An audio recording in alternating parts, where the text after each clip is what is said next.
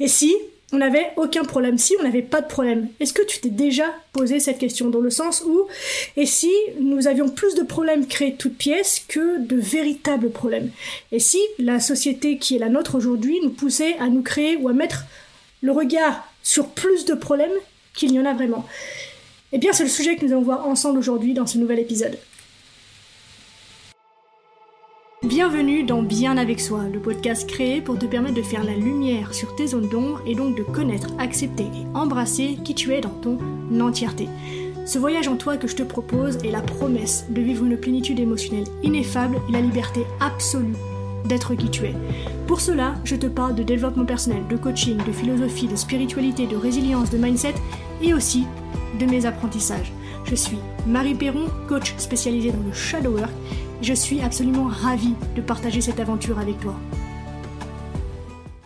Hello darling, j'espère que tu vas bien. Quelle joie pour moi de te retrouver dans ce nouvel épisode en ce lundi matin pour démarrer la journée et la semaine ensemble dans des good vibes, dans un petit goût d'introspection et d'une envie d'aller plus loin ensemble. Aujourd'hui, j'ai donc envie de voir avec toi une notion que j'ai de plus en plus à l'esprit lorsque je partage avec toi des sujets comme ceux que j'ai pu te partager dans le cadre notamment donc de la psychologie, du développement personnel, puisque je trouve qu'il y a un aspect malsain, un aspect peut-être mal utilisé plutôt de tout ce domaine-là, et donc j'aimerais évoquer avec euh, et donc j'aimerais évoquer ça avec toi aujourd'hui. La semaine dernière, dans l'épisode où je célébrais mon grand retour tant attendu, n'est-ce pas, j'ai évoqué déjà le fait, brièvement, que je m'étais éloigné des réseaux sociaux, donc entre autres pour les injonctions et les diagnostics qui y pullulent et qui nous emprisonnent. Et j'ai envie, dans un premier temps, en fait, d'approfondir ce point-là que j'ai donc soulevé la semaine dernière. Puisque dans mes commentaires, dans les groupes, notamment Facebook, je suis beaucoup sur Facebook, dans les commentaires YouTube, dans les vidéos YouTube, dans les contenus qu'on peut consommer, je vois énormément de gens, et j'en ai fait partie, il n'y a pas de problème, afficher presque avec fierté qu'ils sont ceci, qu'ils sont cela, ou que leur entourage est ceci ou cela, puisque ça peut justifier tellement de choses de leur quotidien, de leur histoire, mais comme je te le disais, pour moi, il y a un aspect un petit peu malsain, un petit peu sombre derrière tout ça.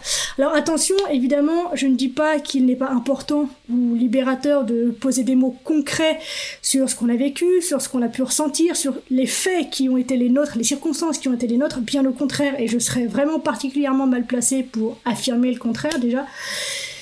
Mais la difficulté pour moi repose dans le fait de s'accrocher à ces étiquettes et de tout justifier, donc passé, présent et futur, par le biais de ces étiquettes.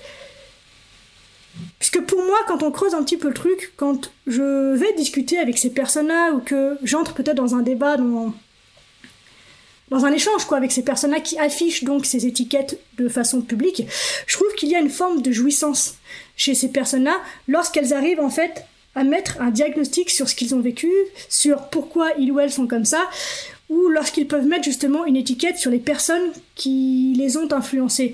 Du style mon père est PN, ma mère est comme ci, ma sœur est comme ça, mon grand-père a dit ça aussi, ou ma grand-mère était comme ça. Et selon moi, cette jouissance vient en partie du fantasme que le jour où on pose, où on est capable de poser cette étiquette, ça y est, on est libre. Alors qu'en fait, à mes yeux aujourd'hui, le jour où tu poses ce diagnostic et que tu ancres tes certitudes dans ce diagnostic, en réalité, c'est là que commence ta vie de prisonnier. Prisonnier de ce diagnostic, puisque dès lors que cette teinte est posée sur tes lunettes, eh bien, le monde extérieur devient dangereux pour toi. Le monde devient dangereux tout simplement parce que tu te retrouves à devoir vérifier constamment que tu ne revives pas ce ça qui est le tien. Et paradoxalement, pour être cette personne qui ne revit pas ça, tu dois avoir le nez collé sur tout ce qui te fait revivre ça. Tu vas donc réattirer des événements, des comportements qui te sont familiers et qui renforceront ton diagnostic et ta vision que le monde est dangereux. Et on creusera un petit peu ce sujet-là plus tard. Mais tu peux être sûr, en fait, tu peux avoir confiance en le fait que ton biais de confirmation va s'assurer que tu ne revives pas ça en te mettant pile poil le nez dans ce que tu ne veux pas revivre. Et pour celles et ceux qui découvriraient le terme, le biais de confirmation, c'est tout simplement un mécanisme, un raccourci qu'on appelle donc un biais cognitif, il y en a près de 200 je crois, de ton cerveau donc qui consiste tout simplement à privilégier toutes les informations externes ou internes hein, qui confirment, qui corroborent tes idées préconçues. C'est un peu le même mécanisme qui fait que quand tu décides d'acheter une nouvelle voiture, d'un seul coup, tu te rends compte dans la rue que tout le monde l'a. Que lorsque tu décides, je sais pas, d'avoir un enfant par exemple, tu te rends compte, tu mets ton focus en fait sur tout ce qui a trait à la maternité, à la grossesse et aux enfants. C'est ce mécanisme-là qui est en jeu. Donc dans un premier temps, voilà un des fléaux, une des difficultés, un des pièges que je trouve à cette émergence du développement personnel et de ces expertises en tout genre, et je ne souhaite pas ici dénigrer les expertises réelles ou non de, des personnes qui s'exposent en tant que telles sur les réseaux sociaux, sur les différentes plateformes. En revanche, je pense qu'il est nécessaire pour notre bien-être euh, physiologique et mental et émotionnel d'être attentif, un, à cette jouissance et deux, à la façon dont on utilise ce diagnostic, cet autodiagnostic même souvent, et ça c'est encore une perversion plus loin je trouve, la façon dont on utilise donc ce diagnostic pour justifier, pour excuser aussi tout ce qui se passe dans nos vies. Il y a plein de raisons qui font que tu en es là où tu en es aujourd'hui.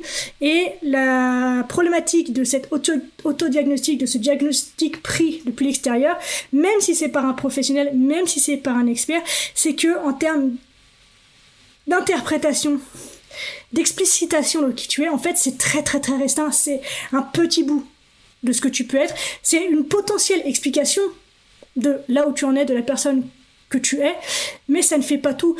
À la rigueur, je pense qu'il est plus sain de considérer ce diagnostic, cette étiquette comme une indication, une direction sur laquelle marcher, mais toujours en ayant dans un coin de sa tête un esprit critique, une capacité de doute pour se dire que là, non, je me retrouve pas là-dedans, ou là, non, mon entourage ne fait pas partie de ça.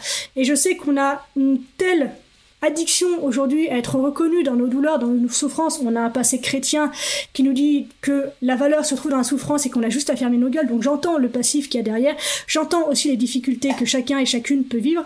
Mais tout ne se résume pas au seul souvenir que nous avons d'une part, et tout ne se résume pas à ce mot, à cette étiquette que l'on va pouvoir poser dessus. Donc ça, c'est la première chose que j'avais envie de, creuser un petit peu avec toi, d'avoir cette attention, cette conscience du piège que représente le fait de poser un diagnostic.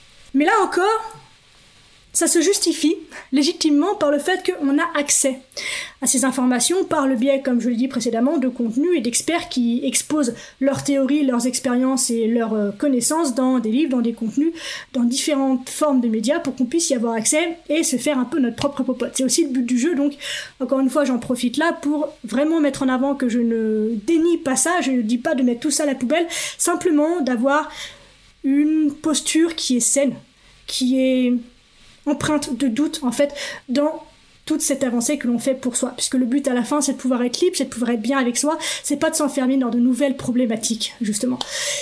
Et en même temps, donc plus fort encore, on est capable de se créer des problèmes, consciemment ou non, hein, à partir de rien. Des problèmes que l'on conçoit, que l'on construit de toutes pièces. Pour expliciter ce point-là, je vais te prendre un exemple qui me concerne personnellement. Lorsque je suis sortie du contexte familial qui a été le mien, et si tu ne vois pas de quoi je parle, je te renvoie à l'épisode 76, je crois, dans lequel je te partage mon histoire, un petit bout en tout cas. Quand je suis sortie donc de mon contexte familial que j'ai vécu de façon difficile, je me suis trouvée dans une autre situation un peu plus difficile, un peu plus, je sais pas, qui était difficile en tout cas pour moi, et ça signifie en gros que pendant 20 ans, j'ai vécu dans un quotidien avec une hyper-vigilance, une hyperactivité, une adrénaline dans le sang, en fait, mais un niveau incroyable. Et le jour, en fait, où je me suis sortie de ce mode survie, finalement, mais qu'est-ce que je me suis fait chier? Oh C'est fou ce que la vie m'emmerdait, et je sais que je peux être vulgaire, mais là, les mots sont posés pour de bonnes raisons. C'était vraiment ça, c'est mais putain, qu'est-ce que je me fais chier? C'est ça la vie, en fait quand on n'a pas de problème, on s'emmerde. On regarde les mouches voler. Il se passe rien en fait. Et je me demandais réellement, ça a vraiment été une problématique pour moi et plusieurs années pour être sincère avec toi, de comment est-ce que j'allais pouvoir supporter le quotidien sans ma dose d'adrénaline en fait. Et donc, pour pouvoir avoir cette dose d'adrénaline, je me suis créé plein de problèmes.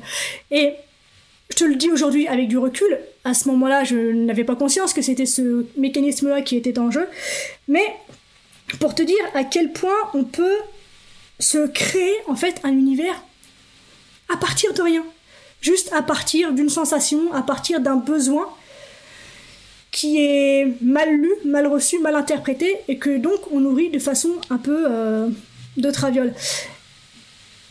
Et je vais pas te faire la liste de toutes les tous les ennuis en fait que j'ai eu à ce moment-là, mais je me suis arrêtée à un moment où en fait je me suis retrouvée enfermée dans une pièce avec euh, une troupe de gars qui dilaient sa mère, mais un truc de fou. Ils avaient tous une arme à la main. Et j'ai vraiment eu ce moment, c'est assis sur le canapé au milieu de la fumée, c'était une espèce d'aquarium. Je fume pas, je dilais pas, hein, je te rassure là-dessus, c'est, ça a jamais été mon chemin, j'ai eu du bol. Mmh, merci Marinette. Mais tout ça pour dire que je me suis retrouvée à ce moment-là posée sur le canapé, la musique à fond, pas de lumière, la, fumée, donc chacun une arme à la main, à me dire mais comment j'en suis arrivé là? Qu'est-ce que je fous là? Je suis sortie de chez moi pour m'en sortir, pour me créer une nouvelle vie. Qu'est-ce que je fous là? C'était pas du tout mon intention et c'est pas du tout le chemin que je pensais prendre quand je suis partie de chez moi en fait. Et donc ce jour-là, j'ai eu ce déclic de me dire mais attends, il y a quand même un truc qui va pas. Comment est-ce que j'ai pu mettre ça en place? Et je me suis aperçue justement de ce manque lorsque je sors de ces situations-là, de ce manque d'adrénaline, de ce manque d'hyperactivité, de ce manque de stimulation même, j'ai envie de te dire, intellectuelle, parce que quand tu es dans la survie, que tu sais pas ce que tu vas bouffer, que tu sais pas où tu vas dormir, ou que tu sais où tu dors, mais que tu sais que c'est pas trop sécure, bah tu cogites, il y a des choses qui se mettent en place et tu développes en fait une acuité et euh, certaines compétences qui sont incroyables et sincèrement j'étais accro à ça. Il a donc fallu que je fasse un travail de des intoxications de ce truc-là et aujourd'hui tu vois, je prône tout l'inverse, à savoir la lenteur, prendre du temps, euh, prendre de l'espace, euh, s'accorder en fait espace, plaisir, tout ça. Donc c'est fou comme en fait on peut changer. Mais tout ça pour dire que on a tous des bonnes raisons qui nous appartiennent et qui sont légitimes. Il ne s'agit pas de les remettre en question, mais d'avoir des problèmes et de persévérer dans la création de nos problématiques. Et donc, à travers ce deuxième point et l'exemple que je t'ai partagé, je t'invite à te demander quels sont les problèmes qu'en fait tu génères toi toute seule, toi tout seul, pour obtenir, que sais-je, quelque chose qui est important pour toi, peut-être de la reconnaissance, peut-être de l'attention, peut-être de l'amour, peut-être de l'argent, que sais-je. Mais quel est ce problème que tu trimbales depuis des lustres? Tu comprends pas ce qu'il fout encore là, malgré tout ce que tu mets en place pour que ce soit plus le cas. Demande-toi simplement de quelle façon est-ce que tu mets en place toi-même ce problème. Et pour finir, j'ai envie de partager avec toi une métaphore que je trouve absolument parfaite pour illustrer tout ça. Peut-être le sais-tu, j'adore marcher, j'adore la randonnée, je suis une méga fan de randonnée. J'adore marcher pendant des heures, souvent seule, parfois accompagnée de temps en temps, j'en accepte une ou deux. Euh, j'adore aller dans les recoins que seul l'amour de la pratique, de la patience et la persévérance en permettent l'accès. J'aime la nature et les grands espaces. J'aime me sentir toute petite, humblement petite face à la nature, mais intégrée dans cet immense grand tout qui me rend grande finalement moi aussi d'une certaine façon. Bref, tu l'auras compris, à mes yeux, la randonnée, c'est la vie. Et en ce qui me concerne, il y a un élément récurrent à ces randonnées, et ce quel que soit le lieu, la date, la saison, le contexte, je me retrouve systématiquement avec un satané caillou dans mes godasses. La plupart du temps, je commence par avancer avec, en espérant tout simplement qu'il finisse par se caler dans un recoin de la chaussure un peu stratégique pour que je le sente plus. Parfois ça marche, euh, mais toujours pour un temps plus ou moins long. Tout ça pour dire que avec cette stratégie-là, la paix est de très courte durée. D'autres fois, j'ai juste la flemme. Alors, j'attends le moment propice pour le retirer. Un moment qui n'arrive jamais. Et c'est donc à moi d'imposer maintenant. Le moment propice, pour quoi que ce soit, n'arrive jamais. Il y a toujours des éléments que l'on peut mettre en avant, des problématiques que l'on peut créer, que l'on peut mettre en avant pour s'empêcher de trouver le moment propice. Le moment propice, c'est maintenant. Et c'est à moi, en l'occurrence avec ce caillou, de choisir qu'il est temps, là, maintenant, d'arrêter d'avoir mal, de pouvoir avancer librement en retirant ce satané caillou. Donc, forcément, parce que je suis têtu, mais il y a quand même un moment, il faut quand même pas exagérer, je finis par m'arrêter pour le retirer. Et s'il y a bien une chose qui m'ébobie à chaque fois que je retire un caillou de ma chaussure, c'est le décalage entre la taille perçue par mes sensations de ce caillou et sa taille réelle. Il est systématiquement odieusement minuscule, mais suffisamment grand pour arrêter ma marche. Mais surtout, quel que soit son effet, il est particulièrement facile à retirer. Et on en revient à cette idée que l'être humain que nous sommes, que nous incarnons dignement et avec fierté, n'est-ce pas? En tout cas, c'est mon cas. L'être humain donc a un don pour faire une montagne d'un grain de sable. On le sait, plus c'est gros, plus ça passe. Mais lorsqu'on met le nez dessus, bah, on est souvent très déçu. Nous avons chacun et chacune nos raisons de continuer de marcher malgré la douleur au lieu de simplement y remédier. Donc de s'arrêter, d'enlever la chaussure, de retirer le caillou, de lui dire merci, et basta. Ils font partie du jeu, du rôle que nous interprétons. Tu le sais, j'aime cette notion de personnage, du le fait que nous avons une stratégie identitaire qui consiste du coup à mettre en place d'autres stratégies pour incarner chaque jour un peu plus cette identité que nous avons accepté d'incarner. Mais si nous sommes honnêtes, que nous prenons un tout petit peu de recul et le temps de s'arrêter justement, on peut reconnaître qu'une grande partie de nos problèmes, entre guillemets, n'en sont donc pas vraiment. Ils sont même souvent odieusement, ridiculement minuscules. Par contre, si on les laisse s'installer, en les nourrissant de la puissance de notre esprit, de notre imaginaire, eh bien, ils peuvent effectivement devenir ce qu'ils n'étaient pas et ce qu'ils ne seront probablement d'ailleurs jamais au départ. Donc, la morale de cette histoire, c'est que une grande partie de nos difficultés peuvent réellement être balayées là maintenant d'un revers de la main simplement en les sortant de nos chaussures. Mais nous sommes souvent trop attachés à l'histoire qu'ils racontent et donc aux bénéfices qu'ils nous accordent pour vouloir nous en défaire. Alors, aujourd'hui, je te propose d'enlever ce caillou qui se balade dans ta godasse en te posant simplement la question suivante. Qu'est-ce que ce caillou dit de moi? Qu'est-ce que ce caillou dit de moi? Je te redonne un exemple qui me concerne. Dans ma stratégie identitaire, justement, dans mon personnage, il y a longtemps eu de manière très forte, et je mets au passé parce que c'est beaucoup moins fort, mais de temps en temps ça me retitille, ça fait partie de mon, identité, mais connaissant le mécanisme, maintenant je sais avoir le mouvement de côté pour observer ce mécanisme à l'œuvre. Mais donc, une de mes stratégies identitaires, une des identités qui était importante pour moi, c'est le fait d'être une nana qui s'en sort. J'ai ce côté très shonen, pour ceux qui consommeraient du manga, j'ai ce côté très shonen où en fait la force de celui qui est faible au départ et qui croit en lui, qui a la volonté d'y arriver, ça me fait kiffer et j'aime cette énergie. Le truc, c'est que pour incarner cette personne-là qui s'en sort, bah il faut que je m'en sorte. Donc pour m'en sortir, il faut que je galère. Donc on en revient à tous les exemples que je t'ai donnés, hein, c'est juste celui-là qui clôture l'ensemble. Mais pour être une personne qui s'en sort, j'ai besoin de me sortir de galère. Sauf qu'une fois que j'en suis sortie, je ne suis plus la personne qui s'en sort. Je suis la personne qui en est sortie. Et ça, c'est beaucoup moins rigolo pour mon histoire, pour mon personnage. Donc je reviens dans une situation qui fait que, à nouveau, je suis la nana qui s'en sort.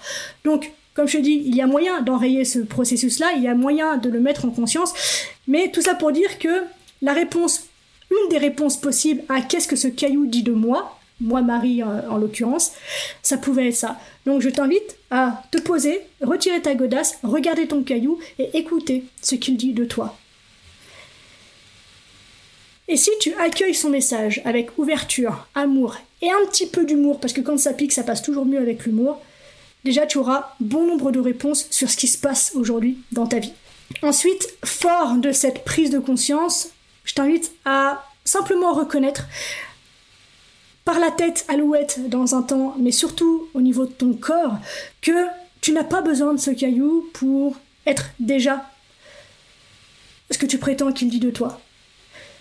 J'ai pas besoin, moi, de ce caillou, pour reprendre mon exemple, pour me considérer comme une nana forte, capable de s'en sortir.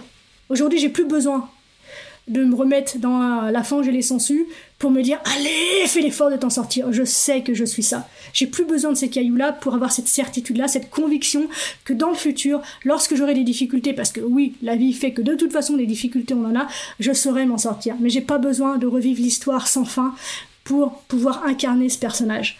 Donc, une fois que tu as pris conscience de cette histoire que raconte sur toi le caillou, reconnais que tu n'en as pas besoin de ce caillou pour être déjà ce que tu prétends qu'il dit de toi. Et le fin du fin, le message pour clôturer tout ça, euh, aime-toi pour ce que ce caillou a mis en lumière chez toi. Dis-lui merci pour ce qu'il met en lumière chez toi. Tu n'as vraiment pas besoin de ce caillou pour être reconnu, pour être aimé, pour avoir de la valeur. Tu n'as pas non plus besoin de ce caillou pour te sentir complet ou complète. Tu es absolument parfait ou parfaite, exactement tel que tu es. Donc, la solution à tout ça, pour conclure, à mon sens, réside dans ta capacité à comprendre et à reconnaître comment est-ce que tu as créé Plus Bourbier pour enfin remettre la main sur ton pouvoir créateur. On arrive déjà à la fin de cet épisode. Merci de l'avoir écouté jusqu'au bout. J'espère qu'il t'a plu. Si c'est le cas et que tu as envie de soutenir mon travail, de le rendre visible à des personnes importantes pour toi, eh bien n'hésite pas à le partager justement à un proche, à quelqu'un que tu aimes, qui aurait peut-être besoin d'entendre ce message aujourd'hui à qui ça ferait du bien d'entendre ce message aujourd'hui. Tu peux également, je t'y invite euh, cordialement, à noter le podcast si c'est possible sur la plateforme à partir de laquelle tu l'écoutes. 5 étoiles, ça permet aussi de montrer une interaction intéressante à l'algorithme pour le mettre en avant. Et un autre truc important, c'est un petit commentaire. Si tu es arrivé jusque-là, mets simplement un petit cœur, simplement encore une fois, pour montrer à l'algorithme de la plateforme que tu utilises que oui, ce contenu est intéressant et mérite d'être entendu. Voilà, si tu fais ça, eh bien merci parce que ça me donne la motivation de continuer à porter mon message. Donc merci infiniment pour ça. Merci de contribuer à l'expansion du bien-être en soi, pour soi et pour l'extérieur. Et voilà, on se retrouve très vite dans le prochain épisode. D'ici là, prends soin de toi, sois reconnaissant envers la vie et surtout n'oublie jamais que tu es la personne la plus importante de ta vie et que de ce fait, tu mérites ce qu'il y a de meilleur. Je nous aime. À la revoyure.